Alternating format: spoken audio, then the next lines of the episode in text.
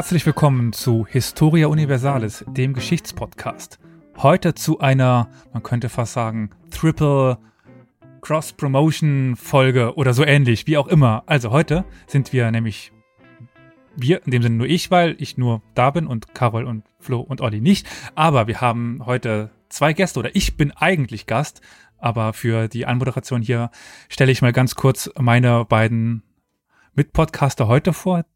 Den lieben Günther vom Podcast Anomundi kennt ihr schon. Den durftet ihr schon in einer sehr schönen Folge über, ähm, ja, heute Trabzonspor, äh, Traps, Tra, Trapezon, also wie heißt das mittlerweile in der Türkei? Ich kann nicht mehr reden, egal. Trabzon. Trabzonspor ist, ist der Fußballverein. Also über, äh, tra, über Trapezund äh, hören. Und den durftet ihr auch schon mal ganz kurz hören in einer äh, kleinen Menschheitsgeschichte, den lieben Tobi. Hallo Tobi. Hallo. Schön, äh, dass äh, du bei mir Gast bist, Gast bist, beziehungsweise ich bei dir Gast bin und wir uns gegenseitig bei Günther wie eingefunden haben, um das jetzt mal die Cross-Triple-Promotion mal ganz auseinander zu klabüstern. genau. Servus zusammen. Aber die Leute bei dir wissen ja noch gar nicht, wer ich bin. Also deswegen würde ich mich mal ganz gerne noch kurz vorstellen. Also mein Name ist Elias. Ich bin ein Viertel mittlerweile des Podcastes Historia Universalis. Wir sind oder wir berichten oder wir erzählen jede Woche eine, jetzt will ich sagen, eine Geschichte aus der Geschichte, aber diesen Trademark hat ja schon ein anderer Podcast. Also wir beschäftigen uns wöchentlich mit Geschichte, mal auch etwas in, naja, loserer oder lockerer Runde mit Plauderstunden, wo wir uns einfach ein äh, Thema vornehmen, mal ein Quiz spielen, mal ähm, einfach frei weg von der Leber über Geschichte reden. Und in dem Umfeld ist auch schon häufiger äh, die Schlacht bei Manzikert gefallen. Und dann bekam ich vor ein paar, was, ja, es ist schon ein paar Wochen her mittlerweile, die Nachricht von Tobi, habt ihr mal eine Folge zur Schlacht von Manzikert gemacht? Hatte ich nicht. Und äh, ja, die Folge oder die, diese ähm, Schlacht ist aber schon einige Male bei uns im Podcast aufgekommen und dementsprechend hielt ich es jetzt für gegeben, auf Nachfrage von Tobi dann, ob wir denn gemeinsam eine Folge zu diesem Thema machen wollen, dazu zu sagen. Und ja, da ich ja doch eher aus der orientalischen Richtung bin, dachte sich Tobi, er holt sich noch jemanden dazu, der die parallele, an, die, die parallele Sicht dazu machen kann. Ganz genau, ich habe das nämlich so gedacht, dass dann der Elias mehr so die seldschukische Seite beleuchten kann und der Günther dann mehr die byzantinische Seite. Und das hat man auch gerade im Vorgespräch auch schon gehabt. Natürlich wird es Überlappungen geben, aber ich bin mal sehr drauf gespannt, wie dieses Experiment funktioniert. Und worüber wir sprechen, das hat der Elias auch schon gesagt, es ist die Schlacht von Manzikert. Und alles, was ich jetzt erstmal dazu sagen werde, ist, dass das eine Schlacht war, die in der östlichen, heutigen Türkei am 26. August im Jahr 1071 christlicher Zeitrechnung passiert ist. Und als allererstes würde ich den Günther gerne erstmal fragen, was war denn zu diesem Zeitpunkt da Mitte Richtung Ende 11. Jahrhundert der Zustand des Byzantinischen Reichs? Ja, ähm, wenn man von der Geschichte des Byzantinischen Reiches spricht, dann hat man oft ähm, irgendwie dieses Bild vor Augen eines immer kleiner werdenden Herrschaftsgebietes. Es gab auch, aber auch durchaus Phasen, in denen das Byzantinische Reich sein Territorium äh, vergrößern konnte. Und so eine territoriale Expansion erleben wir um das Jahr 1000. 961 wurde die Insel Kreta von den Arabern zurückerobert, die Oberhoheit über Zypern wurde wiederhergestellt. Im frühen 11. Jahrhundert gelang es nach einem langen Krieg unter Kaiser Basilius II. das sogenannte Erste Bulgarische Reich zu unterwerfen. Somit umfasste das Oströmische Reich zum ersten Mal seit langem wieder den gesamten Balkan bis hin zur Donau. Auch Teile Süditaliens gehörten nach wie vor zum Byzantinischen Reich und auch Richtung Osten äh, gelangen Ausgreifen, das heißt man machte kleine territoriale Zugewinne in Richtung Armenien und in Richtung Syrien, Palästina. Das ähm, wurde auf jeden Fall dadurch begünstigt, dass der traditionelle östliche Nachbar, das Abbasiden-Kalifat, bereits sehr geschwächt war und mit den Fatimiden in Ägypten gelang eine Übereinkunft über die Abgrenzung der Interessensphären im Levante-Raum. Das frühe 11. Jahrhundert sieht also auf den ersten Blick wie eine Hochphase der byzantinischen Geschichte aus, da eine schon lang nicht mehr dagewesene territoriale Ausdehnung besteht. Auf den zweiten Blick stellte sich allerdings etwas differenzierter dar. So war die Expansion wohl mehr aufgrund der Schwäche der Nachbarn erfolgt und weniger aufgrund der eigenen großen Überlegenheit. Und der lange Kriegszustand, besonders in Bulgarien, belastete die, die dortige lokale Wirtschaft zu einem großen Grad. Und auch innenpolitisch ging es in Konstantinopel bald turbulenter zu, denn im Jahr 1028 starb die sogenannte makedonische Dynastie in der männlichen Linie aus, die seit dem 9. Jahrhundert, also seit insgesamt über 150 Jahren regierte. Die dynastische Linie wurde zwar über eine der Töchter des verstorbenen Kaisers, nämlich Zoe, weitergeführt, die durch ihre Ehen ähm, drei Kaisern an die Macht verhalf, aber um es kurz zu machen, die Innenpolitik wird zur Mitte des 11. Jahrhunderts davon geprägt, dass die byzantinischen Kaiser nie lange an der Macht blieben. Eine dynastische Stabilität sollte sich erst dann ab 1081 mit der Familie der Komnenen ähm, wiederherstellen. Ähm, nun, wie sah es in den östlichen Provinzen des Reiches aus? Nachdem die Zentralregierung in Konstantinopel zunehmend an Macht verlor, stärkte das die landbesitzenden Adeligen in den Provinzen. Das war zunächst kein großes Problem, solange keine äußere Gefahr drohte, und tatsächlich gelangen im Kaukasusraum sogar noch einige Zugewinne. Wie aber bereits erwähnt, war der östliche Nachbar lange Zeit das Abbasiden-Kalifat. Ähm, von dort aus kam es zwar in der Vergangenheit immer wieder zu Überfällen auf byzantinisches Gebiet oder zu Grenzscharmützeln. Insgesamt aber war das Verhältnis relativ stabil und das Kalifat diente auch als eine Art Puffer, der andere Gefahren, etwa aus den Steppenregionen vom Byzantinischen Reich, fernhielt. Die Abbasiden haben aber mittlerweile massiv an Macht eingebüßt und hinterließen ein Machtvakuum, das nun unweigerlich andere Gruppen zu füllen versuchten. Und Byzanz tat sich dann ab der Mitte des 11. Jahrhunderts mit der Verteidigung immer schwerer, denn die alte Verwaltungsgliederung löste sich allmählich auf. Bis dahin war das Byzantinische Reich in sogenannte Themen oder Themata unterteilt, also in, in Bezirke, die sowohl militärische als auch administrative Aufgaben erfüllten. Und an den Grenzen waren Wehrbauern angesiedelt, die steuerbefreit waren. Also dieses alte System war, war stark auf die Verteidigung ausgerichtet. Im frühen 11. Jahrhundert haben wir dann aber eine Phase der Expansion, was dieses System zunehmend obsolet machte und dazu kamen Bürgerkriege im Inneren. Ähm, das führte dazu, dass nun vermehrt auf den Einsatz von Söldnern gesetzt wurde, was dann das Problem mit sich brachte, dass einerseits der Staatshaushalt dadurch stärker belastet wurde und andererseits, natürlich die Loyalität der Soldaten oft fragwürdig war. Alles klar. Ähm, ja, Elias, der Günther hatte jetzt den Vorteil, dass ich mit ihm schon mal was zu, zu Byzanz aufgenommen habe und da schon einiges vorweggenommen werden konnte. Ähm, ich glaube, bei dir müssen wir erstmal ganz vorne anfangen, wenn wir jetzt über die Seldschuken sprechen. Und zwar, wer sind die und wo kommen die her?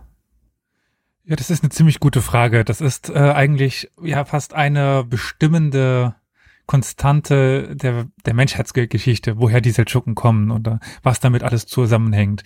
Vielleicht nochmal ganz von weg, was ich gerade eben noch nicht erwähnt habe, warum gerade ich mit Seldschuken und warum gerade ich mit, mit Orient, damit man vielleicht einen kurzen Eindruck hat, dass ich eben nicht ganz äh, ohne Wissen drauf los erzähle. Also ich bin tatsächlich zu Teilen auch Orientalist, weshalb mir eben solch eine Thematik ganz gut passt. Aber gut, nur das äh, mal noch als Hintergrund. Jetzt fragtest du, was sind Seldschuken, woher kommen die? Was bedeutet das überhaupt? Also, um uns auf die Suche nach den Ursprüngen der Seldschuken zu begeben, müssen wir uns ja in die Steppen und Berge Zentralasiens begeben.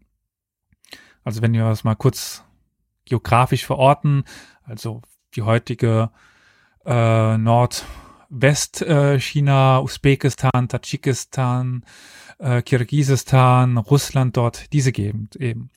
Und hier lebten neben anderen Ethnien an den Hängen des sogenannten Altaigebirges und ähm, Tian Shan die verschiedenen Stämme der Türken oder ja, besser gesagt der Turkethnie.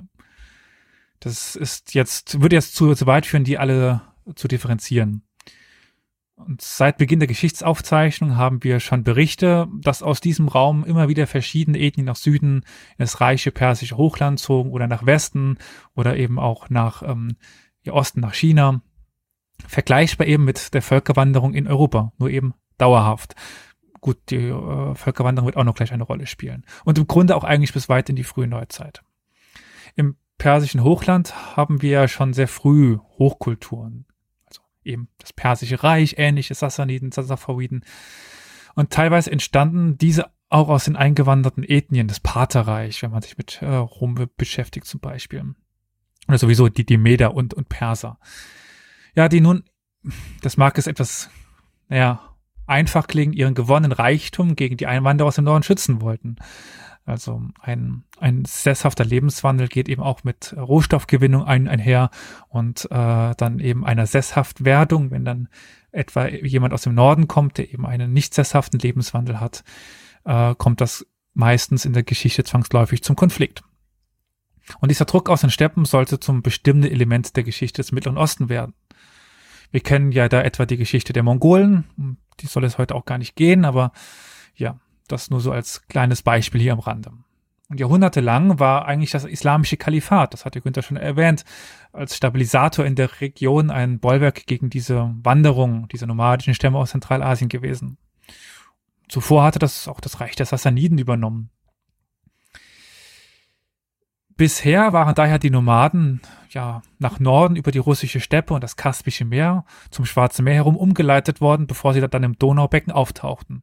Hier kann man zum Beispiel die Hunnen, die Awaren oder die Magyare nennen. Jemand, der sich mit dem Byzantinischen Reich beschäftigt, kann mit diesen äh, sehr gut etwas anfangen. Also im Grunde genommen auch, also auch ein Auslöser für die europäische Völkerwanderung. Die nomadischen Wanderungen wurden dann von byzantinischen Außenposten Jetzt äh, kommt wieder meine mangelnde Sprachkenntnis äh, zu Tage. Günther, kannst du mir vielleicht kurz helfen, wie der Ort, äh, also Cherson, gibt es dafür eine byzantinische Aussprache? Äh, Chersonisos müsste das sein. Oder Cherson. Genau. Also die ist ja äh, bei, bei der Krim und die werden überwacht und dann gemeldet. Und dann hatte Konstantinopel ja in der Regel genügend Zeit, um ja seine diplomatischen Fähigkeiten einzusetzen und ja, an Schwarzem Meer ansässige Stämme ebenfalls äh, aufzufordern, gegen diese Einwanderer vorzugehen. Aber das ist jetzt, führt es wieder zu, zu weit, das ist ein, ein Exkurs. Wir müssen wieder zurück eben in den Zentral- asiatischen Raum. Da ja spätestens seit dem 10. Jahrhundert das Kalifat in Aufruhr war, gibt es eben keine wirksame Kraft mehr, um diese Migration der zentralasiatischen Nomaden zu stoppen. Schon im 8. Jahrhundert, wieder ein kleiner Zeitsprung, war der türkische Stammesverband der Ogusen nach Transoxanien eingewandert. Gut, was ist jetzt wieder Transoxanien? Äh, Transoxanien ist die Region zwischen den Flüssen Sur und Amu Daraya also der antike Fluss Oxus. Das ist das moderne Usbekistan ungefähr. Und um die Jahrtausendwende soll dann ein ogusischer Fürst in Okinek mitsamt seiner Söhne zum Islam übergetreten sein. Also zuvor waren es eben ja, Tenkreisten, Schamanisten, Animisten, also eben die ursprünglichen Kulte. Und der Name dieses ogusischen Fürsten war Selçuk. Das ist der Namensgeber für die auf ihn folgende Dynastie der Seldschuken oder der Seldschuken. Noch war er und auch seine Söhne aber nur ein kleiner Stamm oder ein kleines Reich in Transoxanien. Doch die Ogusen wurden in den Konflikt mit zwei anderen asiatischen Mächten hineingezogen. Die Samaniden aus Persien und die türkischen Karachaniden befanden sich im 11. Jahrhundert im Krieg. Und ja, die Ogusen und insbesondere jetzt die Seldschuken wurden dazwischen zerrieben oder aufgerieben und mit hineingezogen. Und deswegen löste sich Seldschuк nun mit seinen Untergebenen von seinem Stammesverband und zog weiter in Richtung Südwesten. Und jetzt erinnern wir uns ja, dass das Kalifat eine Periode innere Schwäche hatte und jetzt nicht mehr diese Grenze schützen konnte. Und unter den Söhnen von Seljuk konnte dann Khorasan, das ist im Norden von Persien, also dem Iran, erobert werden und um 1040 konnte sogar die mächtigen äh, Rasnawiden aus dem Osten Persiens vertrieben werden. Mhm. Auch diese waren übrigens eine türkische Dynastie, die jetzt aber ihren Herrschaftsschwerpunkt in Ostasien, in Ostpersien und in Afghanistan hatten. 1055 zog man in Bagdad ein, das ist die Hauptstadt des Kalifats, eine der Weltstädte damals, eine der größten und glanzvollsten Städte, die die Welt damals zu bieten hatte. Und unterstellte so die Kalifen kurzerhand der, ja, in Anführungszeichen, Schutzherrschaft der Seldschuken. Das war jetzt an sich nichts Ungewöhnliches. Zuvor hatten das zum Beispiel die Bujiden schon ge getan. Also, dass eine Dynastie die sogenannte Schutzherrschaft über die Dynastie der Kalifen, also die Abbasiden übernimmt, ist jetzt nichts ungewöhnlich. Auch dass es sich um eine türkische Dynastie handelt, ist das nicht, seltsam, äh, nicht Seltenes. Aber es war nun an, waren eben nun die Seldschuken. Von den Kalifen bekamen die Seldschuken nun auch ihren Sultan-Titel, also sowas ähnliches wie einen Königstitel. Und in den folgenden Jahren unterwarfen man auch dann die restlichen Teile Persiens und Mesopotamiens. Also der Iran und der Irak heute ist ungefähr, Syrien noch ein bisschen. 1054 erreichte man dann die Hafenstadt äh, Trapezunt oder Trebizond eben, von der wir ja schon am Anfang sprachen, an der Schwarzmeerküste und damit auch die erste byzantinische Stadt. Doch das große Aufeinandertreffen sollte ja dann erst folgen. Durch die Übernahme der Schutzherrschaft über die Kalifen sahen sich die Seldschuken nun auch in der Position oder auch irgendwie in der Verantwortung, die Größe des Kalifats wiederherzustellen und das, ähm, ja, da al-Islam, also das Gebiet des Islams, wieder zu vergrößern. Mit den Seldschuken, die ihren Herrschaftsschwerpunkt in ihrer Blütezeit in Persien hatten, erlebt aber auch die persische Sprache einen Höhepunkt als Verwaltungs- und Kultursprache. Zuvor war ja eigentlich das Arabische ge gewesen, was eben mit den ja, Kalifen groß geworden ist, auch als, als Wissenschaftssprache, als Kultursprache, als Lingua Franca. Diese Rolle nahm nun das Persische ein. Und überhaupt erlebte die persische Kultur unter der Dynastie eine, eine Hochphase und fand auch in Anatolien und anderen Teilen der islamischen Welt Verbreitung. Es gab eine Vereinheitlichung der islamischen Kunst zu dieser Zeit, weshalb dieser Dynastie gerne auch die Rolle wie Italien in der Renaissance zugesprochen wird. Das, was wir heute als islamische Kunst kennen, bildete sich vor allem in dieser Zeit heraus flächendeckende Verzierungen, florale und geometrische Dekor, das ist all das, was in dieser Zeit erst richtig entstand. Und gleichzeitig kamen aus dem fernen Osten neue Motive, wie eben Tiermotive, was Sie auch heute noch auf vielen Teppichen oder so etwas kennen. Eben nicht Tier Darstellungen von, von Menschen, das ist im Islam sehr selten. Auch auf den Miniaturmalereien, auch die sind in dieser Zeit sehr viel entstanden oder sehr viel ausdifferenziert und sehr viel schöner und sehr viel mehr. Also diese wunderschönen kleinen Malereien. Aber das habe ich ein bisschen über die Kultur ausgeholt. Vielleicht verliere ich noch ein paar Wörter über den Aufbau dieses seldschukischen Staates. Wenn man, wenn das Wort Staat da jetzt ein bisschen ahistorisch ist, also dieses Reiches. An der Spitze, das ist der Sultan. Das könnte man jetzt mit einem europäischen König gleichsetzen, der ja pro forma noch durch die Kalifen bestätigt wurde, aber ja, eigentlich mächtiger war als diese. Unter ihm stand der Wazir, der Wazir, der Wesir, also so etwas wie der erste Minister. Auch bekannt dann eher als der Großvisier. Also das ist, weil es noch ein paar andere Visiere gab, aber das würde jetzt alles zu weit führen. Es gab dann auch oft einen offenen Konflikt um die Macht zwischen Sultan und Visier, der dann auch schlussendlich zum Niedergang des Reiches führen sollte. Das Heer wurde von einem Amir oder einem Emir befehligt, also so etwas wie ein Fürst oder ein, ein Herzog, jemand, der auf einem Heer herzog. Im Islam gibt es ja kein klassisches Lebenssystem, unabhängig davon, ob es das überhaupt in Europa gab, aber das ist jetzt auch eine ganz andere Diskussion. Im Islam jedenfalls bekamen Fürsten sogenannte Iktas zugesprochen, also Einkünfte, mit denen man sich und seine Soldaten finanzieren sollte. Diese Einkünfte waren aber weder vererbbar noch an dazugehöriges Land gebunden oder war das überhaupt einheitlich. Es konnte jetzt also, wenn ich es etwas übertreibe, gut passieren, dass jemand äh, Einkünfte aus Aleppo, aus Bagdad und aus äh, Merv bekam. Das ist jetzt, äh, das sind über 1000 Kilometer dazwischen. Es ist übertrieben, sowas ist nicht passiert, aber theoretisch wäre das möglich. So war die Macht des Sultans oder des Visiers, je nachdem wer eben gerade in dem Zweikampf stärker war, deutlich, ja, also stärker als in Europa oder ausgeprägter eben, ja, fast in die Richtung eines Absolutismus. Noch nicht so, wie es dann später in Europa werden sollte, aber schon eher vergleichbar. Wobei in einer türkischen äh, Gesellschaft wie die des Seldschuken die Stämme immer noch eine sehr, sehr, sehr starke Rolle hatten. Aber nicht aufgrund einer königlichen Funktion, die sie bekommen haben, sondern aus der Funktion als Stamm heraus. Die Macht der Fürsten hing also entweder mit der ihres Stammes oder mit der Nähe zum Herrscher zusammen. Nicht daher, hm, was für Land sie hatten.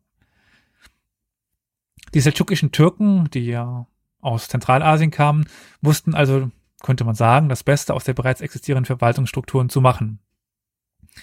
Und aus Zentralasien brachten sie auch ihre Kampfweise mit, übernahmen aber gleichzeitig, wie auch bei den Verwaltungseinheiten, die Geflogenheit des islamischen Raums. Sie verfügten stets über eine große Zahl von Kavallerie und ja, einer der wichtigsten Waffen war der Bogen, typisch für Steppenkrieger. Sie beherrschten auch die Taktik des vermeintlichen Rückzugs, das heißt, der sichtbare Kern des Heeres schien sich ja scheinbar zurückzuziehen, scheinbar zu flüchten. Wenn der Gegner ihnen dann nachsetzte, griffen die berittenen Bogenschützen die Flügel an und setzten den Gegnern immer wieder hart zu. Werden gleich noch ein Beispiel hören. Ja, und nur um sich dann wieder zurückzuziehen. So konnten Schlachten sehr lange dauern und für die Feinde oft sehr frustrierend sein, da sie die Seldschuken nie wirklich in den direkten Kampf be bekamen. Und so nützten auch die schweren bewaffneten äh, die schweren bewaffneten Varäger oder die Kataphrакte der Byzantiner wenig, da ihre Schlagkraft ja nicht wirklich eingesetzt werden konnte. Sie ging ins Leere. Und ihre Vorgänger über, von ihren Vorgängern übernahmen die Seldschuken wiederum die Einrichtung der Mamluken. Mamluken, das wissen jetzt die Zuhörer von Historia Universalis mittlerweile zu Genüge, sind äh, Kriegssklaven, die im Kindesalter versklavt worden waren. Dann wurden sie militärisch ausgebildet, konvertiert zum Islam und bildeten als Elitetruppe der Sultane die auch sehr eng mit ihnen verbunden waren, ja, die zuverlässige ähm, türkische Truppe. Gut, sollte man mal die Ayubiden fragen nach der Zuverlässigkeit der, der Mamluken, aber ja, das sollte erst kommen. Aber da die Kinder, äh, im Islam ist es ja verboten, äh, Muslime zu versklaven, meist aus den zentralasiatischen Stämmen stammten, kämpften auch die Mamluken meist vom Pferde und mit einem Bogen, also unterschieden sie sich jetzt nicht so sehr von den türkischen Stammeskriegern waren eher, aber waren halt noch besser ausgebildet. Damit wäre ich jetzt mit, mit meinem gar nicht so kurzen Exkurs zu den Seldschuken am Ende und würde jetzt dann ja mich der Geschichte nähern von der Schlacht von Manzikert. Ich habe vorher noch ganz kurz eine Nachfrage. Also du hast ja eben so die ähm, Hunnen und Mongolen und Awaren und Maigaren alle erwähnt. Äh, das war ja wirklich eine sehr ähm, nomadisch geprägte Kultur. War das bei den Seldschuken dann auch so, bis sie dann eben diese Rolle als, du hast es Schutzherrschaft genannt, übernommen haben und sie dann dadurch, ja, for lack of a better word, sesshaft geworden sind oder hatten sie immer noch Teile dieses eher nomadenhaften Lebens beibehalten? Äh, ja, die, das ist eine Übergangsphase. Also dann kommt es natürlich immer noch darauf an, schaut man sich den Sultan an und sein äh, Gefolge, schaut man sich einfachen Menschen an, äh, schaut man sich die Periode der Hochphase äh, des, der Seldschuken an oder die des Zerfalls. Also wenn man sich des Zerfalls dann können ja schon mal ein bisschen vorwegschauen, dieses Rum, der Rumseldschuken zum Beispiel anschaut, das sind noch sehr nomadische Volks- oder Ethnien, die dort einwandern dann und eben auf der Suche nach neuen Weidenplätze sind. Und auch die Osmanen zum Beispiel, die ja ähm, da jetzt irgendwie mit verbunden sind, sind ja auch, ähm, die sich auf die Ugusen berufen, äh, sind ja am Anfang noch sehr nomadisch. Aber es gibt natürlich dann auch äh, zur Hochzeit der Seldschuken ähm, Teile der seldschukischen oder der, der ugusischen Ethnie, die sich dann in den Städten niederlassen und äh, sesshaft werden. Also das ist ein stetiger Transformationsprozess, ein, ein, ein Wandel. Das gibt's jetzt nicht die klassische Antwort drauf. Also es gibt so eine und, und solche, falls das die Frage irgendwie beantwortet. Ja, das ist auch das, was du eben erwähnt hast, dass einerseits so eine Art der eigenen Kultur beibehalten wird, äh, eben das, was in den eroberten oder in den neuen Gebieten gut funktioniert, auch beibehalten wird. Also ne, das mit diesem Zwischenliegen kann ich mir eigentlich wunderbar vorstellen, dass das so ein, ja, so ein Mischmasch eben aus den verschiedenen, ähm, ja, Lebensweisen ist und wahrscheinlich auch mal relativ pragmatisch entschieden wurde, was jetzt gerade am sinnvollsten ist. Genau, was äh, ja sinnvoll klingt, ist vielleicht ein bisschen zu berechnend. Also das mag auch mit den Umständen so zusammenhängen, dass man, wenn man in der Nähe von der Stadt wohnte, sich mal zufälligerweise sesshaft machte oder wenn man halt dort geboren wird, weil der Vater irgendwie der, der Gouverneur geworden ist oder man mit seiner Truppe dort stationiert worden ist, man findet dort eine, eine Frau und wird dann sesshaft. Also der Faktor Zufall ist da jetzt auch nicht von der Hand zu weisen, weil sie eben dort auf eine sesshafte Kultur treffen und dann äh, so teilweise eben da mit aufgenommen werden, teilweise eben in den ja auch Steppen oder Steppengürteln, die es in der Gegend gibt, dann trotzdem noch ihre ja, nomadische Lebensweise beibehalten könnten. Okay, alles klar. Ich glaube, jetzt ist ein guter Punkt, an dem wir uns jetzt mal äh, noch wieder an die Schlacht heranarbeiten könnten. Äh, Günther, ich habe in meiner Recherche mir mal angeschaut, wer dann da in Byzanz das Sagen hatte zum Zeitpunkt oder vor der Schlacht. Und du hast ja eben auch schon erwähnt, dass ähm, sich ja in dieser Zeit das Byzantinische Reich eher durch Instabilität ausgezeichnet hat, was so die Regierung anging. Und ähm, ja, das ist ein ziemliches Durcheinander, was da an der Spitze passiert ist. Kannst du das ein bisschen auseinander häkeln für uns? Ja, also das ist ähm, richtig gesagt. Also zur Mitte des 11. Jahrhunderts gab es im Byzantinischen Reich keine dynastische Stabilität. Also das heißt, die, die Kaiser lösten sich ähm, oft innerhalb von wenigen Jahren ab und es kam immer wieder zu bürgerkriegsähnlichen Zuständen, bei denen reiche Adelsfamilien um Einfluss kämpften. Der Haupt Hauptprotagonist in der Schlacht von Manzikert, auf die wir uns jetzt langsam ähm, zubewegen, war auf byzantinischer Seite Romanos Diogenes. Romanos Diogenes stammt aus einer einflussreichen aristokratischen Familie aus Kleinasien und machte Karriere im Militär. Angeblich soll er bei einer Verschwörung gegen den regierenden Kaiser Konstantin X. Lukas äh, beteiligt gewesen sein. Also die Lukas-Familie, das ist eben eine von diesen ähm, einfl einflussreichen Adelsfamilien, ähm, die eben hier jetzt den ähm, Kaiser gestellt hat. Und ähm, Romanos soll eben an einer Verschwörung beteiligt gewesen sein, wurde zum Tode verurteilt. Allerdings wurde die Strafe in eine Verbannung umgewandelt. Ähm, dieser Konstantin X., der hat von 1059 bis 1067 ähm, regiert und ist dann eben 1067 gestorben und hat drei Söhne hinterlassen, von denen der älteste, äh, Michael VII. Lukas, bereits so 17 Jahre alt war. Das heißt durchaus in einem Alter, in dem man selbst regieren könnte oder bald einmal regieren könnte. Das heißt, es ähm, hat schon den Anschein gemacht, als ob da eine neue Kaiserdynastie entstehen könnte. Und um das sicherzustellen, hat Konstantin X. Lukas, ähm, also noch, also bevor er gestorben ist natürlich, ähm, wollte noch auf Nummer sicher gehen und ausschließen, ähm, dass eine fremde Familie sein Erbe gefährdete. Und so verlangte er von seiner Ehefrau Eudokia einen Eid. Den musste sie in Anwesenheit des Patriarchen, ihres Schwagers, ihrer Kinder und des Senats ablegen. Und der Text dieses Eides ist überliefert und sie schwor beim Himmel, der Erde, den Elementen, bei der heiligen Dreifaltigkeit, der Gottesmutter, den Cherubim und Seraphim und den Engel, den Propheten, Aposteln, Märtyrern und den Heiligen, dass sie damit einverstanden ist, dass man sie zerstückelt, verbrennt und ins Meer wirft, wenn sie auch nur an eine Wiederheirat denke.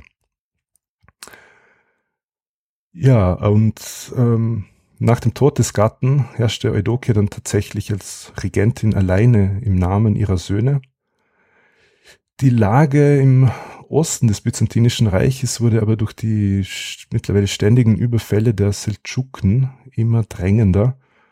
Und so setzte sich in Konstantinopel die Einsicht durch, dass ein erfahrener Militär auf dem Kaiserthron nötig sei, um dem zu entgegnen. Und auf einmal spielte dieser pompöse Eid keine Rolle mehr. Und auch den, den Patriarchen konnte man überzeugen, dass hier etwas getan werden musste. Und so wählte die Regentin Eudokia einen neuen Ehemann, den schon erwähnten Romanos Diogenes, der aus dem Exil geholt wurde, denn er war ja verbannt worden. Und äh, Romanos soll nicht nur militärisch erfahren gewesen sein, sondern darüber hinaus war er angeblich auch groß, muskulös und gut aussehend. Im Jahr 1068 heirateten also Eudokia und Romanos, der in der Forschung als Romanos IV. tituliert wird. Jetzt kann man sich leicht denken, dass mit dieser Entscheidung nicht alle zufrieden waren, insbesondere die Familie des verstorbenen Kaisers, die Familie der, der Dukai. Also Dukas ist der Singular, Dukai oder Duke wäre der Plural. Diese Familie wurde jetzt eben übergangen und ja, wohl oder übel musste sie sich jetzt einmal mit dieser Situation arrangieren. Und der neue Kaiser Romanos wurde jetzt durch diese Hochzeit der Stiefvater des eigentlichen Kaisers, nämlich des jungen Michael VII., Sohn der Eudokia und des verstorbenen Konstantin. Dieser Michael wird in den Quellen aber eher als naiv dargestellt, der nicht so wirklich zum Herrscher taugte. Und er stimmte angeblich der Hochzeit seiner Mutter zu oder wurde zur Zustimmung genötigt. Also so kam eben Romanos an die Macht, der dann eben eine große Rolle spielen wird in der Schlacht bei Manzikert. Und auf der Seite der Seldschuken habe ich dann den Namen Alp Arslan gefunden. Ich hoffe, ich habe das jetzt einigermaßen richtig ausgesprochen. Ich muss sagen, mir ist es bei der Recherche ein bisschen schwer gefallen, weil ich halt einfach ähm, von der Thematik so wenig Ahnung habe, dass es schwierig war, Anknüpfungspunkte zu finden. Aber von dem, was ich so mitbekommen habe, scheint der äh, ja bei den Byzantinern und halt auch generell in der europäischen ja, Wahrnehmung einen ziemlichen Eindruck hinterlassen zu haben. Ja, also eigentlich meinst du natürlich Dia Adin Adud Ad Daula Abu äh, Shukra Muhammad Al-Aslan. Oder eben kurz Al-Aslan. Das diesen. übrigens mutiger Löwe be bedeutet. Also Aslan. Ja, der folgte 1063 auf Sultan Tuchul Bek. Das, also auf Tuchul Bek folgte sein Neffe. Das war der Onkel. Ja, diese Familienbeziehungen. Und eigentlich mm, war, war sein jüngerer Bruder zum Nachfolger bestimmt worden. Dazu muss ich gleich kurz ausholen, dass es im Islam eigentlich nicht dieses klassische Nachfolgegesetz gibt oder Nachfolgeregelung gibt. Also äh, im Frühmittelalter eben diese, ähm, diese Teilung, also unter allen Familienmitgliedern, später die Primogenitur, dass der Älteste erbt, das Senioratsprinzip wie im, wie im russischen Raum, dass man der Älteste der Familie erbt. Das gibt es so im Islam eigentlich nicht. Der Vorgänger kann einen Nachfolger bestimmen, dann kommt es aber eigentlich meistens dazu, dass es äh, Nachfolgestreitigkeiten gibt, bis sich dann einer durchsetzt. Ich, die Osmanen haben das jetzt äh, in die Excellence geführt, so, also die haben immer ein Gefängnis entwickelt, nachdem sie sich alle umgebracht haben, bis einer überlebt hat, dann fast ausgestorben sind, dass äh, die ganzen anderen Brüder eben ins Gefängnis gesteckt werden. War zwar ein goldenes, aber ein Gefängnis. Gut, also es war auf jeden Fall äh, eigentlich für seinen jüngeren äh, Bruder vorbestimmt worden, die Nachfolge, aber dieser wurde dann, ja, sagen wir mal kurzerhand entsorgt. Wie noch ein anderer Ver Verwandter, der eben dann in einem anderen Reichsteil geherrscht hat. Da hat er sich ähm, unabhängig machen können und ja, durch Alp-Arslan war das Reich der Seldschuken nun wieder in der Hand eines Herrschers. An der Seite von Alp-Arslan stand noch der mächtige Bezir Nizam al-Mulk, der nach dem Tod des Sultans dann auch die eigentliche Macht übernehmen sollte und dann ähm, mit seiner Ermordung beginnt dann die Phase des Niedergangs. Also das Seldschukenreich war kein besonders langwieriges. Weil, äh, wenn ich mich jetzt nicht komplett erinnere, äh, falsch erinnere, ist Seldschuк der Großvater von Alp Arslan. Also daran sieht man schon, das war jetzt nicht so die längste Periode. Und wie schon äh, seine Vorgänger machte sich der Sultan nun auf, die muslimischen Länder unter seiner Herrschaft zu einen. Wir erinnern uns ja an diese Schutzherrschaft und damit der Anspruch unter der ja, pro forma oder also unter der Herrschaft der, der Kalifen, die die Seldschuken ja verteidigten, eben die gesamte äh, Ulema, also die gesamte Ökumene der, äh, der Muslime zu einen. Im Osten herrschten sie schon eigentlich bis Indien und die eurasischen Steppen. Es gab eigentlich nicht mehr viel muslimisches äh, Land, was dort erobert werden konnte. Im Westen aber, da herrschten in Ägypten die schiitischen Fatimiden und als Schiiten sowieso schon Todfeinde der orthodoxen sunnitischen Seldschuken. Also da gibt's immer so ein schönes Aus, so einen schönen Ausspruch meines Doktorvaters, der sagt, ähm, also im Islam oder auch im Christentum eigentlich, ist es so, wenn jemand an einer, einer anderen Religion anhängt, also aus der Sicht der, der Muslime Christentum, ja, der weiß es halt nicht besser. Es ist falsch, aber nun gut, die, die kann man zeigen, wie es richtig läuft. Wenn einer aber tatsächlich Moslem ist, aber dann die schiitisch oder je nach, also wenn man Sunnit ist, eben eine schiitisch auslegen oder Schiit, die, die sunnitische, dann glaubt er ja eigentlich an das Richtige, aber falsch. Das ist viel schlimmer. Also, äh, Sunniten und, und Schiiten, obwohl sie sich eigentlich nicht wirklich un, groß unterscheiden, äh, sind doch sehr verfeindet und die Seldschuken äh, hingen einer sehr orthodox, einer sehr ja, klassischen Auslegung des Islams an. Gleichzeitig gab es aber auch immer wieder Raubzüge in christliches Gebiet, die sprach Herr Günther gerade eben schon an, also Georgien, Armenien und eben Byzanz. Es ist an sich nichts Unübliches für nomadische Reitervölker und jetzt auch wieder den Bogen, den um den Bogen zu ziehen zu der Frage von dir eben, Tobi. Also die Seldschuken waren im Grunde ja immer noch nomadisch ge geprägt und ja, begannen erst langsam sesshaft zu werden oder, oder wurden es nicht wirklich. Und dementsprechend gab es auch immer noch äh, Stämme und ähm, Gruppen, die dann eben ja, Raubzüge machten in, feindlich, in feindliches Gebiet oder in nicht befreundetes Gebiet. Das reichte schon aus. Kaiser Konstantin konnte dann ja einen Waffenstillstandsvertrag, keinen Friedensvertrag, einen Waffenstillstandsvertrag mit Alp-Arslan abschließen, der aber ja pro forma bis 1064 dauern sollte, aber äh, nicht wirklich sich dran gehalten worden ist. Denn eine große seldschukische Armee unter Alp-Arslan griff an und eroberte Ostanatolien und einige Städte und plünderte auch weite Landstriche. Es kommt dann wieder zu einem Friedensvertrag, denn im Grunde war Alp Arslan gar nicht so wirklich interessiert an einer territorialen Ausbreitung in Anatolien. Im Grunde ging es ihm vor allen Dingen um die, Beut, um die Beute. Und dann sind wir wieder bei einem typisch Steppenreiter-Phänomen. Denn eine Armee der Steppenreiter oder der Soldaten der Steppenreiter werden finanziert mit Beute, um es mal so schnöde auszudrücken. Also ohne Beute konnte der Sultan keine äh, Armee finanzieren. Es war jetzt nicht so, dass sie einen Sold bekamen und äh, dann eine stehende Armee gab. Also stehende Armee hatten die sowieso schon mal, bis auf die Mamluken nicht. Sondern man musste eben die Stämme überzeugen, da lohnt es sich hin, wir gehen dahin und machen Raub. Und dann konnte man den Raub dann verkaufen, zu, zu Geld machen, Sklaven und so weiter. Also deswegen war naja, eine Reiterarmee oder eine Armee von Steppennomaden immer auf Zufluss von ja, Beute angewiesen. Aber gut.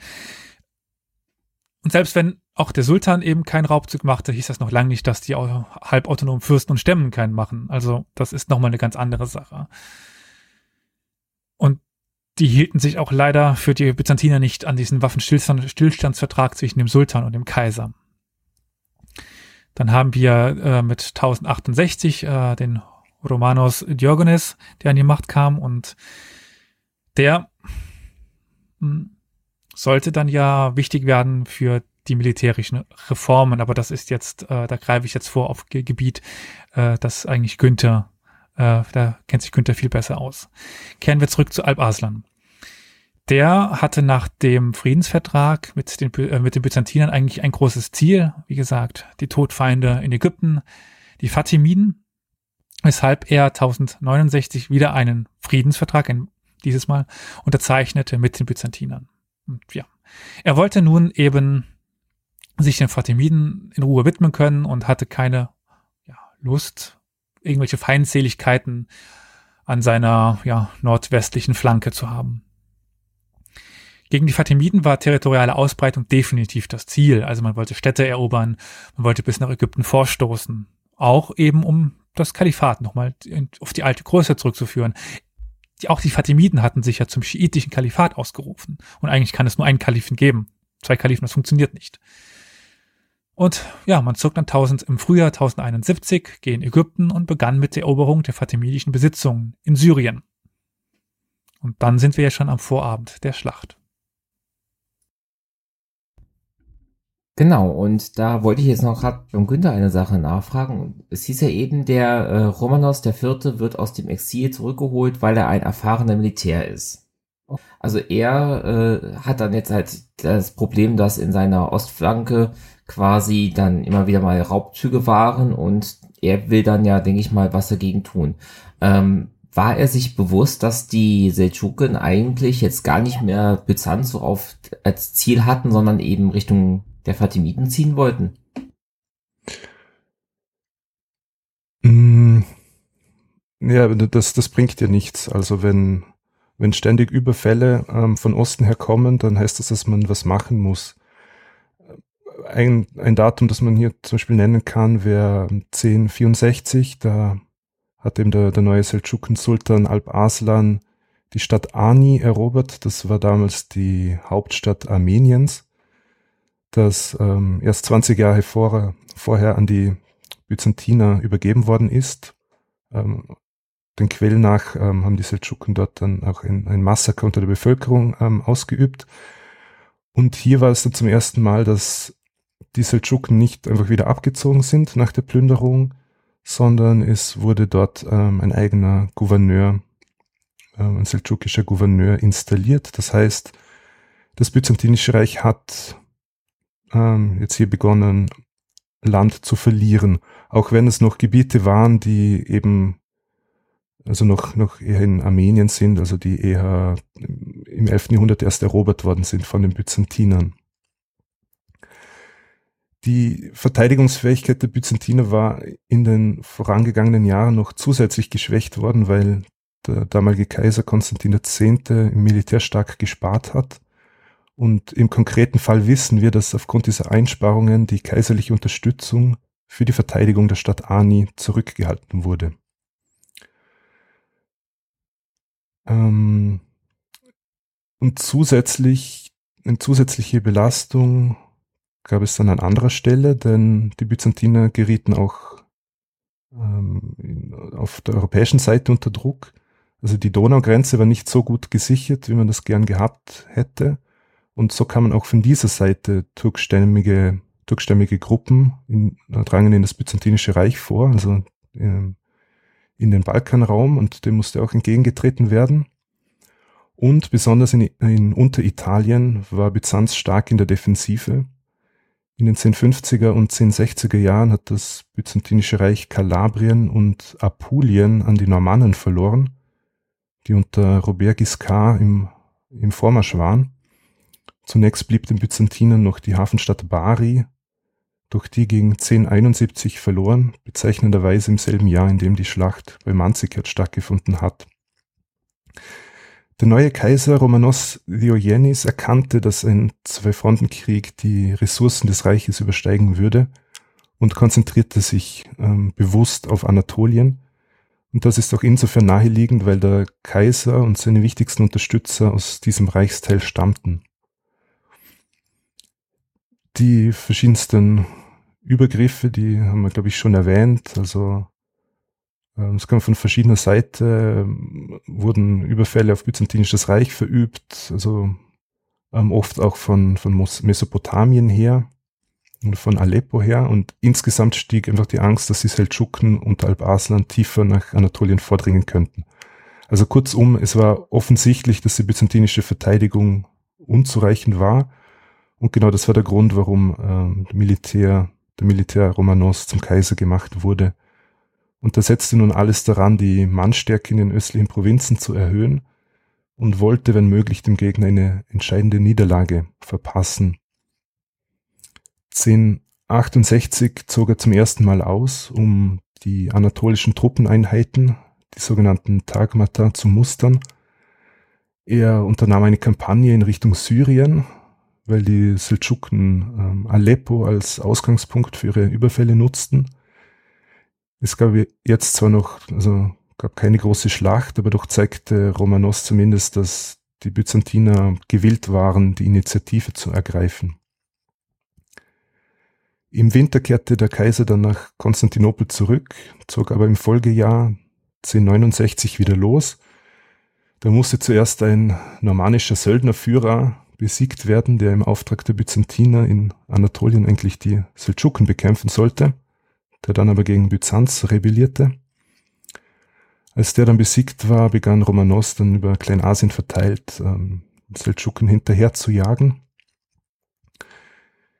Im darauffolgenden Jahr 1070 blieb Romanos in Konstantinopel, weil er innenpolitische Angelegenheiten klären sollte oder zu klären hatte. Er schickte dann aber stellvertretend, stellvertretend einen General los, der aber rasch von den Seldschuken besiegt werden konnte. Und zusätzlich reichten die Plünderungszüge in diesem Jahr so weit in den Westen wie nie zuvor. Also das, das Jahr 1070 war also ein komplettes Desaster aus byzantinischer Sicht. und der Kaiser Romanos IV. Diogenes war nun entschlossen, eine groß angelegte Militärkampagne durchzuführen, die er selbst ähm, anzuführen gedachte, und diese war nun für das Jahr 1071 angesetzt. Was ich noch kurz auf seine Frage äh, einwenden kann oder erweitern kann, ich weiß nicht, ob Günther darauf noch zu sprechen kommt, aber das, der Zeitpunkt war ja auch nicht ganz unabsichtlich gewählt, eben weil die äh, seldschukischen Truppen im Kampf gegen die Fatimiden gebunden waren. Also dementsprechend war er sich dessen schon bewusst alles, aber das, ähm, das könnte erwähnt hat, eben mit den beginnenden territorialen Verlusten und eigentlich auch wichtiger Positionen in den bergischen äh, Ostanatolien äh, spielte dann wohl eine große Rolle. Aber ja, genau. Okay, das hatte ich dann eben aus der Schilderung gar nicht so ganz rausgehört, aber das heißt also, es war dann in Ostanatolien immer wieder so, dass es immer wieder zu kleinen ähm, Scharmützeln kam, zu kleinen Raubzügen oder mittelgrößeren Raus Raubzügen, dass jetzt kein richtiger großer Krieg und Schlachten in dem Sinne war, aber die Seldschuken waren schon immer so ein bisschen ein, ja, ein Störfaktor an der, ja, dann im, in diesem Gebiet für, für die Byzantiner. Eindeutig, ja. Gut, dann verstehe ich auch vielmehr dann eben diese, diesen Impuls, dann eben diese Schlacht, ähm, ja, quasi anzustreben. Und ich glaube, jetzt sind wir auch endlich an dem Punkt angekommen, wo wir über die Schlacht selber sprechen können. Also ich habe gerade mal nachgeschaut, damit ich es auch ganz genau sagen kann. Also wenn man sich die heutige Türkei vor Augen nimmt, die ist ja ungefähr wie ein Rechteck geformt, dann ist Manzikert ja dann quasi an der rechten Seite fast ziemlich in der Mitte des Landes. Also äh, ja, in einem doch eher weit vom Meer entfernten, Gebir äh, teilweise gebirgigen Teil der heutigen Türkei. Wie verlief dann diese Schlacht von Manzikert? Ja, also wir sind jetzt im Jahr 1071. Im März zog Kaiser Romanos Diogenes aus Richtung Osten und er traf im Juli in Theodosiopolis ein. Das ist die heutige Stadt Erzurum in Ostanatolien. Die Schätzungen gehen davon aus, dass circa 40.000 Soldaten bei ihm waren, die eine ethnisch sehr bunte Truppe gebildet haben. Schließlich war ein, ein großer Teil von ihnen angeworbene Söldner. Da waren eben Franken dabei oder Petschenegen, die turkstämmig waren, etc. etc. Romanos teilte jetzt seine Armee auf. Den einen Teil stellte unter das Kommando eines gewissen Josef Tarchaniotis und schickte ihn Richtung Süden zur Siedlung Chliat. Diese Einheiten sollten einerseits die dortigen Lebensmittelvorräte sicherstellen und andererseits ein mögliches Vorrücken des Gegners von Süden her abfangen. Also einen großen Teil seiner Armee, vielleicht die Hälfte, so genau wissen wir nicht, wie, wie viele es waren, schickte Kaiser Romanos weg und hatte folglich keinen direkten Zugriff mehr darauf. Romanos selbst wollte mit seiner Hälfte die Stadt Manzikert einnehmen. Die Stadt heißt heute Malaskirt und liegt circa 50 Kilometer nördlich des Van-Sees in der heutigen Osttürkei. Diese Stadt Manzikert konnte rasch ohne große Verzögerung eingenommen werden. Der Kaiser nahm sie also in Besitz, stationierte dort ein paar seiner eigenen Soldaten und setzte einen eigenen Kommandanten ein. Dann kehrte er zu seinem Lager außerhalb der Stadt zurück. Nun traf die Nachricht ein, dass plündernde Seldschuken in der Nähe seien. Was Kaiser Romanos zu diesem Zeitpunkt nicht wusste, war, dass ein gewisser Sultan Alp Aslan persönlich in der Nähe war. Der Kaiser war allerdings im Glauben, dass es sich nur um eine kleine seldschukische Einheit handelte. Romanos schickte zunächst den Offizier Nikephoros Virienius aus, um, den Gegner, um gegen den Gegner vorzugehen. Dieser stieß aber auf überraschend großen Widerstand und forderte Unterstützung an. Der Kaiser schickte eine weitere Einheit zur Unterstützung unter der Führung von Nikephoros Vassilakis. Bei Kampfhandlungen wurde aber sein Pferd verletzt und nachdem er gestürzt war, wurde er vom Gegner gefangen genommen. Anschließend ritt Kaiser Romanos persönlich aus und hielt nach den Seldschuken Ausschau. Er fand aber niemanden. Als es langsam Abend wurde, kehrte er ins Lager bei Manzikert zurück Und auf einmal griffen jetzt die Seldschuken das byzantinische Lager an und sie beschossen es die ganze Nacht hindurch mit Pfeilen. Das Geräusch der Pfeile, das Geschrei der Seldschuken und der Umstand, dass es sich um eine dunkle, mondlose Nacht handelte, führte zu großer Verängstigung unter den byzantinischen Soldaten und manche turkstämmige Einheiten liefen jetzt tatsächlich zu den Seldschuken über. Die Seldschuken versuchten zwar nicht, das Lager einzunehmen, die Byzantiner waren aber durch den ständigen Beschuss vom nahegelegenen Fluss und somit von der Wasserversorgung abgeschnitten. Spätestens jetzt erkannte Kaiser Romanos, wie schlecht die Entscheidung war, seine Armee zweizuteilen. Die, die eine Hälfte hatte er Richtung Süden geschickt und er konnte nicht auf sie zugreifen.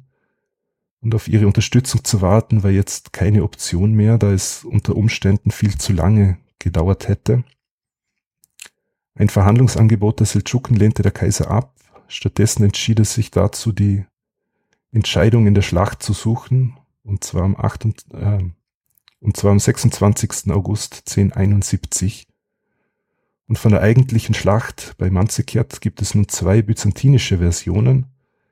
Eine von Michael Attaliatis, der selbst bei der Schlacht anwesend war, und eine von Nikephoros Virienios, das war ein Enkel des schon genannten gleichnamigen Generals. Okay, und äh, Elias, könntest du das gleiche auch machen, dass du sagst, wie kam Alp Arslan mit seinen äh, Truppen mhm. von Aleppo bis nach Manzikert?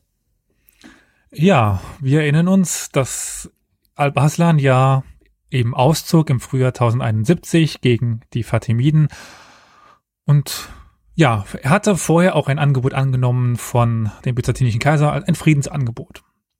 Das Friedensangebot war aber wahrscheinlich eher Finte als tatsächlich so gemeint, weil eben auch die Byzantiner schon länger einen Krieg planten.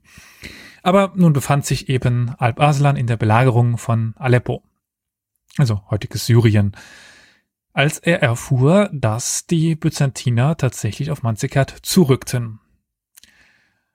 Er lässt daraufhin, man könnte sprichwörtlich Sack und Pack stehen und reitet so schnell es geht gen Norden, gen Manzikert.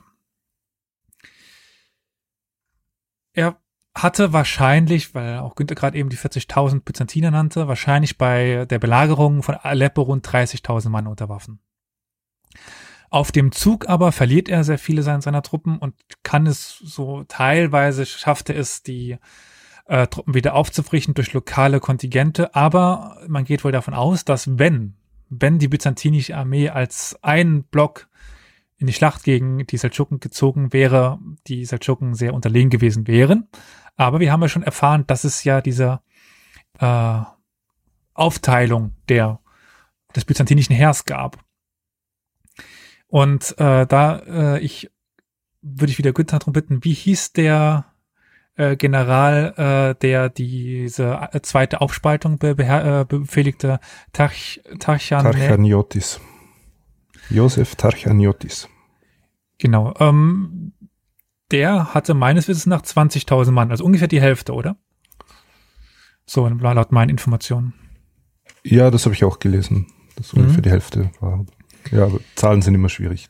Zahlen sowieso sind, das kann man, also auch die 30.000, er soll damit, also Alp Arslan soll damit 15.000 äh, in der Nähe von Manzikert aufgetaucht sein. Das ist alles immer so ein bisschen fraglich.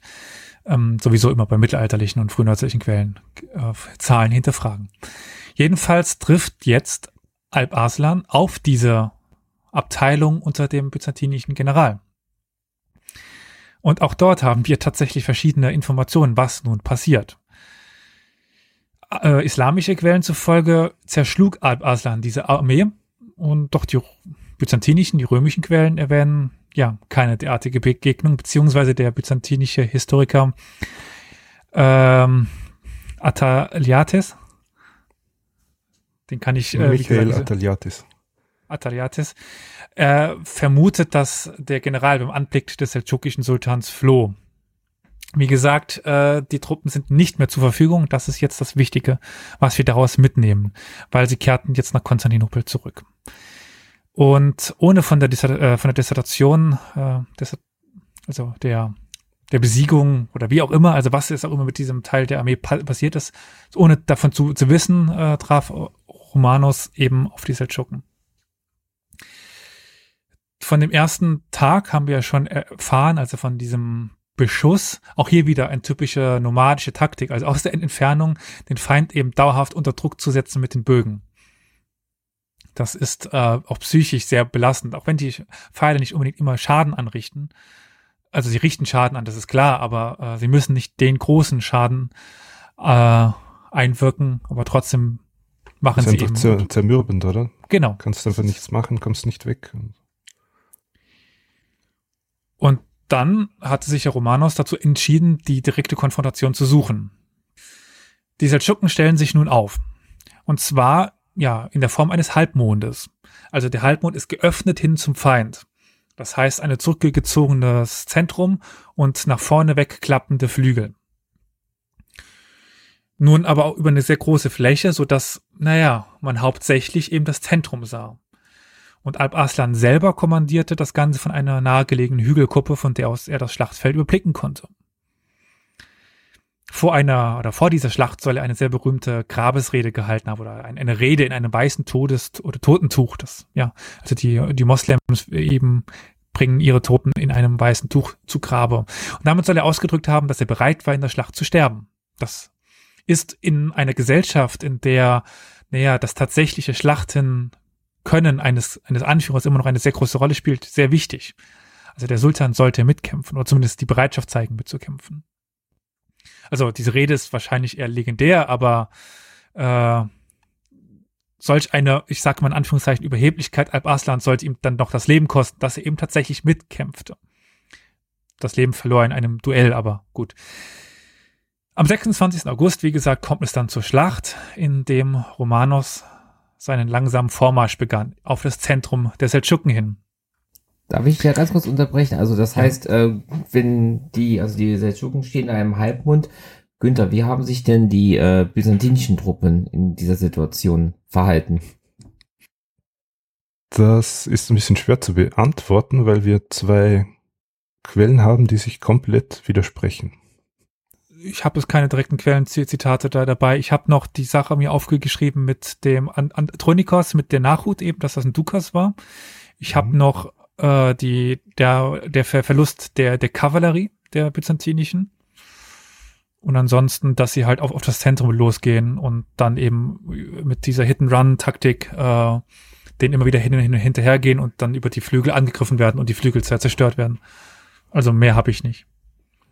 Ja, also in, in dem zweiten Bericht von ähm, Virianios, der spricht davon, dass eben die Byzantiner auch mit, mit zwei Flügeln an, also aufgestellt waren und noch eine Reservetruppe im Hintergrund, die eben von diesem Andronikos Dukas äh, befehligt worden sind. Ja, aber was ich noch vergessen habe zu erwähnen bis bisher, oder ähm, das waren ja viele berittene Bogenschützen. Was macht man gegen berittene Bogenschützen? Andere berittene, weil zu, zu Fuß kommt man kein Pferd hinterher. Das ist natürlich klar.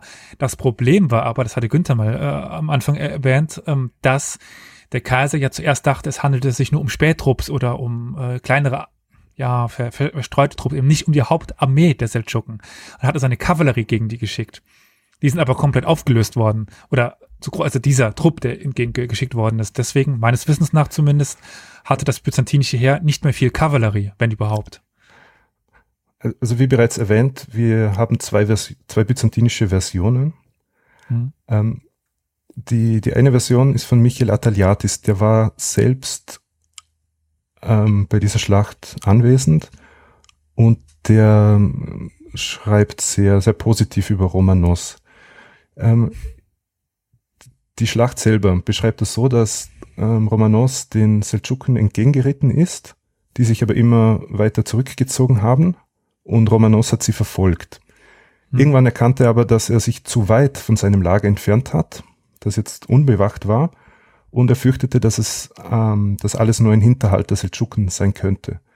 Hm. Also gab er den Befehl, umzudrehen und zum Lager zurückzukehren das sollte sich aber als Fehler herausstellen, denn von Teilen seiner Armee wurde dieser Befehl missinterpretiert, nämlich dass der Rückzug angeordnet wurde, weil der Kaiser im Kampf gefallen sei.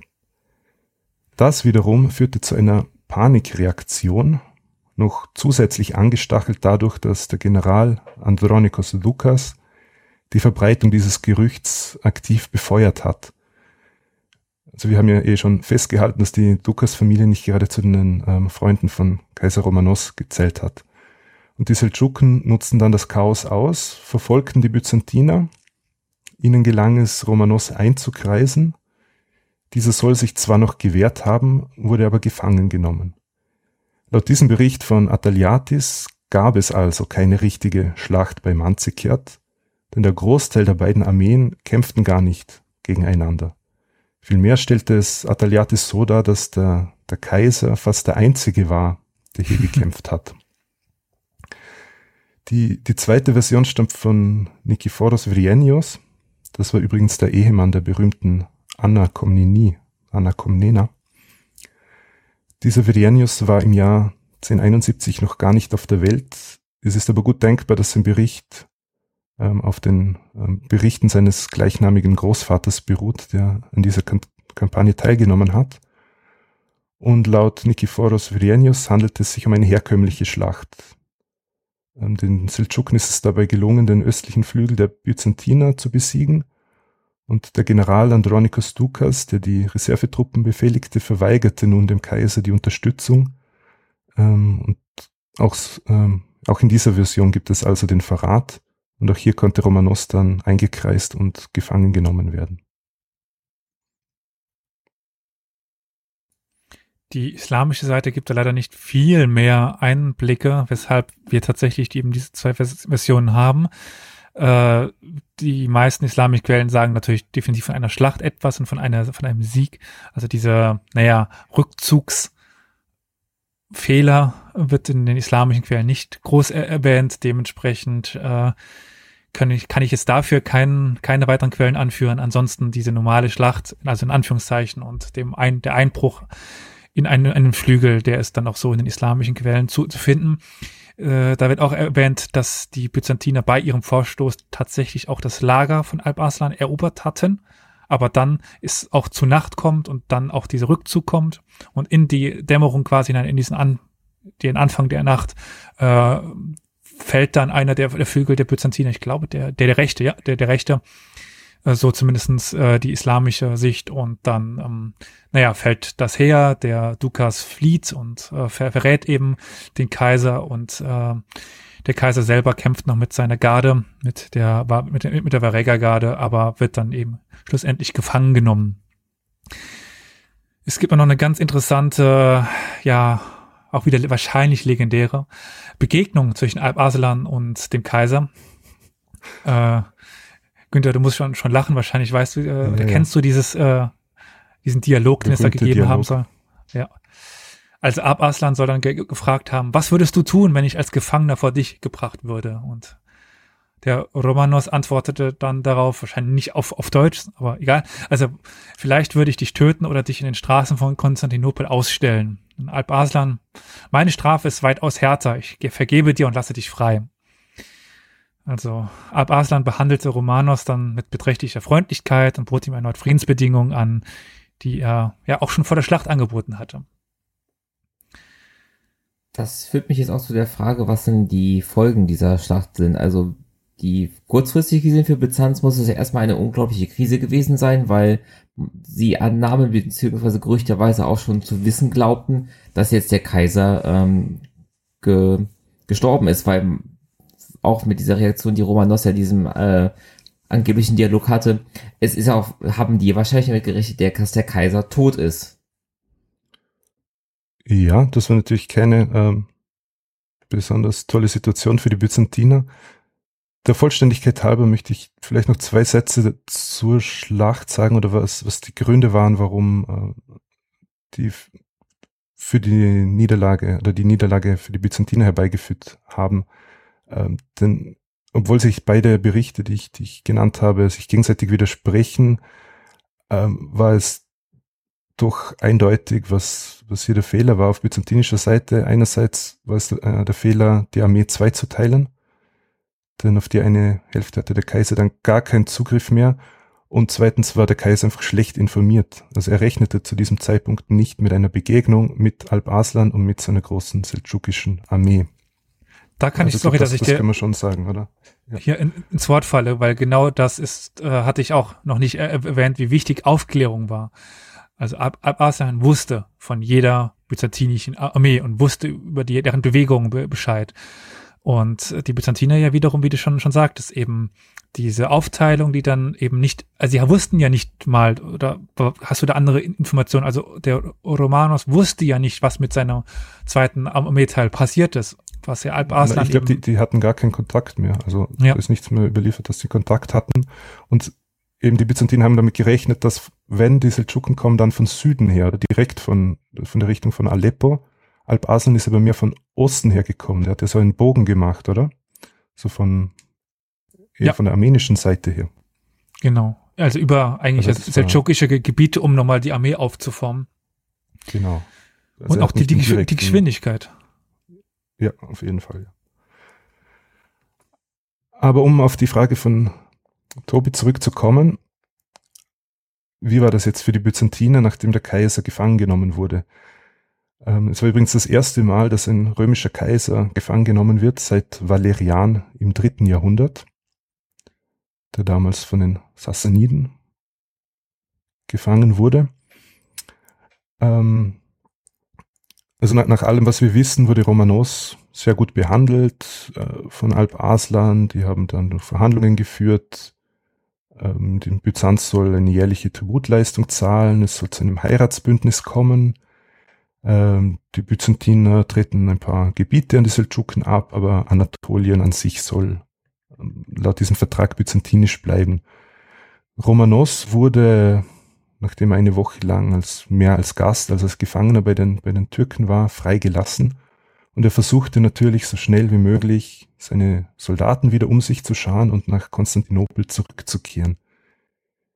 Das Problem war, waren jetzt aber weniger die Verluste durch die Schlacht, denn die dürften sich in Grenzen gehalten haben, sondern der Umstand, dass aufgrund der chaotischen Zustände die Überlebenden sich in alle Richtungen zerstreut haben und auch die byzantinischen Generäle äh, die haben sich aus dem Staub gemacht in Richtung Konstantinopel. Historia Universalis ist ein kostenloser Podcast. Allerdings kostet uns seine Vor- und Nachbereitung jede Woche viele Stunden. Wenn dir gefällt, was wir tun, dann freuen wir uns über eine Kaffeespende über co-fi.com slash Historia Universalis oder finanzielle Unterstützung in Form einer SEPA-Überweisung. Alle weiteren Informationen zu Spendenmöglichkeiten findest du in der Episodenbeschreibung.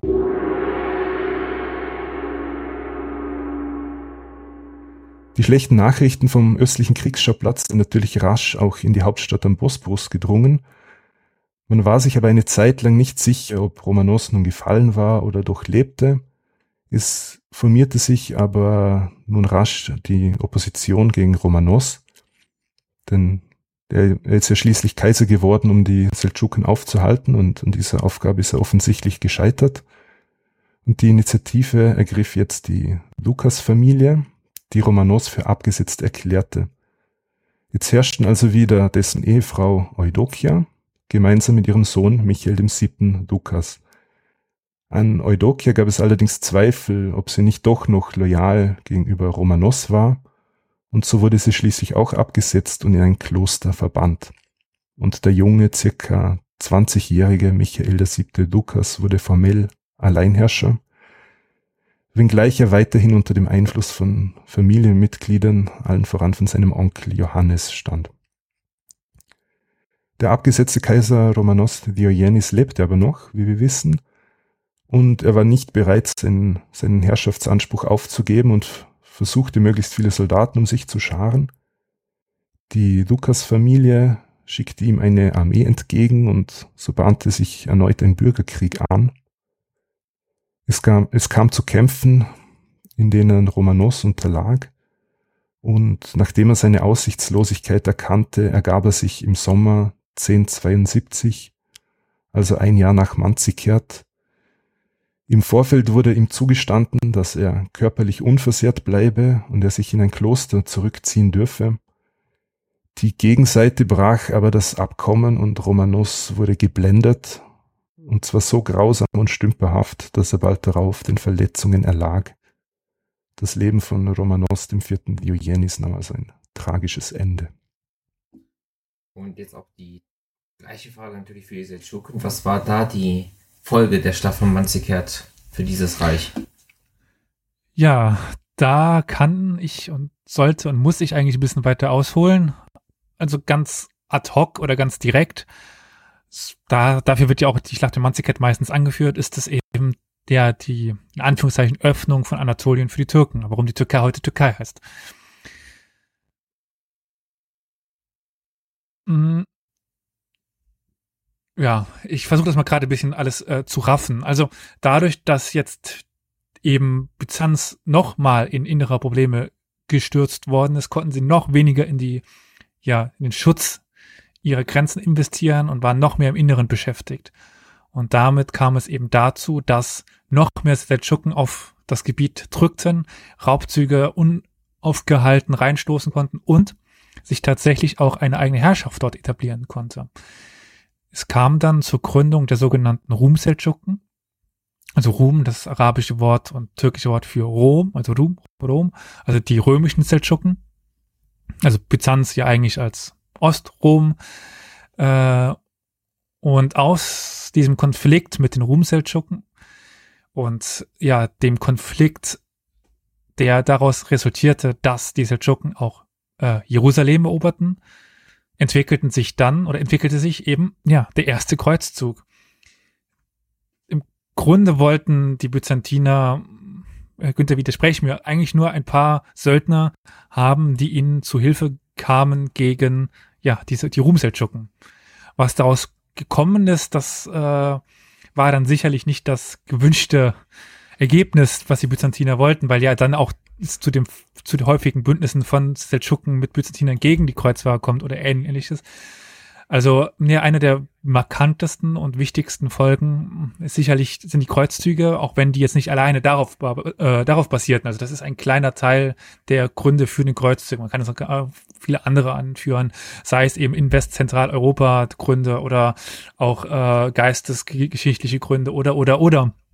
Also äh, eben ein großer Grund, äh, ja, die, äh, eine große Folge sind die Kreuzzüge. Der andere eben, ja, dass die Türkei, die die Türkei wurde, also die Öffnung der äh, von Anatolien für die Türken. Dann sollte ja nach dem Einfall der ähm, der Mongolen, nach der Schlacht von nach der Schlacht von Kösedak und äh, Ähnlichem sollte es ja dann zum Zerfall auch der Humseldschuken kommen, der Gründung der sogenannten Beyliks, also diese kleinen Fürstentümer und dann eben eines dieser Beyliks ist das von, von Osman äh, um 1300 rum und dann äh, im Grunde genommen die Nachfolger von, von Osman, uns bekannt als die Osmanen, äh, Osmanisches Reich und so weiter und so fort. Also auch das beruft sich irgendwie auf die Schlacht von, von Manzikert, die ja erst dadurch überhaupt in diese Gegend reinkämen, kamen. Also wäre die Schlacht anders ausgegangen, hätte eben das Byzantinische Reich äh, es, ge es geschafft, ihre Grenzen nochmal zu, zu sichern, wäre möglicherweise die Türkei nicht die Türkei, sondern eben noch Armenien oder ähnliches. Also das wären jetzt äh, so die ja, großen Folgen. Und du hast das eben auch schon kurz angedeutet, aber dass das Seldschuк-Reich an sich auch nicht sehr langlebig war. Also du hast gemeint, diese äh, Generation von Ab, äh, Alp Aslan, das war die dritte Generation und es ging auch nicht mehr lange weiter mit diesem speziellen Herrschaftsdynastie. Also die Dynastie der sogenannten Großseldschuken. Also dann kommt es ja mit dem Sohn von äh, Alp Aslan, ich glaube, der hieß Süleyman, bin ich mir aber auch gerade nicht mehr ganz sicher, äh, kommt es dann dazu, dass der Nisam al-Mulk, also der Wesir, der Großwesir, die eigentliche Macht übernimmt, der wird dann aufgrund von zu viel Macht ermordet und dann zerfällt dieses Seldschukische Reich eben in Rum-Seldschuken und andere kleinere Fürstentümer und im, Grunde genommen dann ähm, äh, zum Beispiel der Khwarizm-Schah, das ist also der sogenannte Khwarizm-Schah, ist auch eine Dynastie, übernimmt dann in Persien die, die Macht und, und, und. Also das zerfällt dann peu à peu, aber die Stämme und so weiter, die, die existieren noch, aber eben diese Dynastie beginnt dann eben zu zerfallen, ja.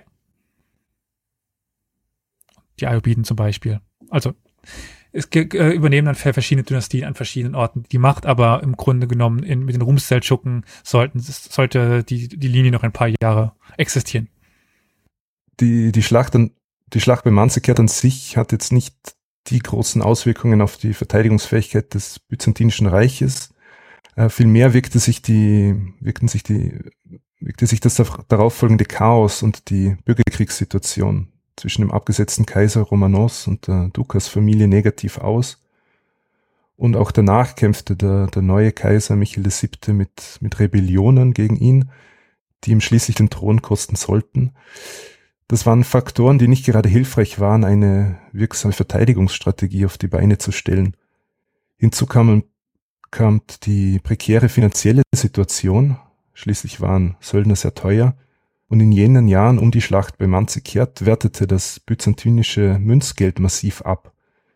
Der Goldgehalt des Solidus bzw. des Nomisma, seit Konstantin dem Großen die stabile Leitwährung schlechthin, wurde massiv reduziert. Michael VII. erhielt auch den Spitznamen Parapinakis, das bedeutet minus ein Viertel, weil man zum selben Preis ein Viertel weniger Getreide erhielt. Anatolien war zu dieser Zeit also schlecht bewacht, was es den Seldschuken einfach machte, mehr und mehr Gebiete unter ihre Kontrolle zu bringen und dort auch, wie Elias schon erwähnt hat, eigene Herrschaftsbereiche zu etablieren. Das geschah insbesondere im Inneren Anatoliens, während Byzanz sich an den Küsten noch behaupten konnte. Natürlich äh, folgten Versuche der Wiedereroberung. So wurde bereits in den frühen ähm, 1070er Jahre normannische Söldner gegen die Seldschuken äh, eingesetzt, die wir auch schon erwähnt haben, die sich dann äh, bedauerlicherweise wieder selbstständig machten und dann erst wieder besiegt werden mussten. Und diese Probleme der Byzantiner in Anatolien nutzten auf der anderen Seite die Normannen in Süditalien aus. Wie schon erwähnt, fiel 1071 Bari, der letzte byzantinische Stützpunkt auf der Apenninenhalbinsel, und 1081 setzte Robert Giscard und sein, sein Sohn Bohemund über die Adria nach Albanien über und rückten Richtung Griechenland vor. Erst dem neuen römisch-byzantinischen Kaiser Alexios I. Komnenos der 1081 an die Macht gekommen war, gelang eine Stabilisierung der Lage. Die Normannen wurden in Südosteuropa aufgehalten, mit den neuen unmittelbaren Nachbarn im Osten, den Seldschuken, wurden Verträge geschlossen, aber das Innere Anatoliens, immerhin seit tausend Jahren Teil des Römischen Reiches, war für immer verloren. Ähm, da handelt es sich beim, beim Hochland von Anatolien nicht um die landwirtschaftlich ertragreichsten Gebiete. Das waren eher die fruchtbaren Täler im Westen Kleinasiens, die mit dem Großteil der Küstenregion weiterhin in byzantinischer Hand blieben. Trotz der vertraglichen Abmachungen mit den Seldschuken-Herrschern in Kleinasien waren aber noch Soldaten nötig, um die Nachbarn in Schach zu halten so wandte sich der neue Kaiser Alexios I. nach Westen, um Söldner anzuwerben. Nur kam diesmal eine sehr seltsame Reaktion aus dem Westen. Aber da sind wir dann schon in der Kreuzzugsthematik. Die langfristige Perspektive war am Ende des 11. Jahrhunderts meiner Meinung nach gar nicht so negativ. Ähm, klar, durch die geschilderten Ereignisse ist Byzanz massiv unter Druck geraten und hat einige Gebiete verloren. Es gelang aber wieder eine Stabilisierung der Grenzen und das römisch-byzantinische Reich hatte die Aussicht, in einer verkleinerten Form weiter zu existieren. Was allerdings nicht gebrochen werden konnte, war der Einfluss der, der landbesitzenden Adelsfamilien auf die Politik. Und was ich jetzt hier noch äh, erwähnen kann, ist die enge Verbindung von Ruhm-Seldschuken zu Byzanz. Also die waren, also Ruhm-Seld, äh, die, Her die, die Herzöge, die, die, die Sultane der Ruhm-Seldschuken begeben sich irgendwann unter, naja, Protektoratsschutz der Byzantiner, mehr oder weniger abhängig eben, also eher, eher weniger. aber es gibt dann ein fast schon ein Nebeneinander zwischen Rum-Seldschuken und äh, Byzanz. Das aber, ähm, naja.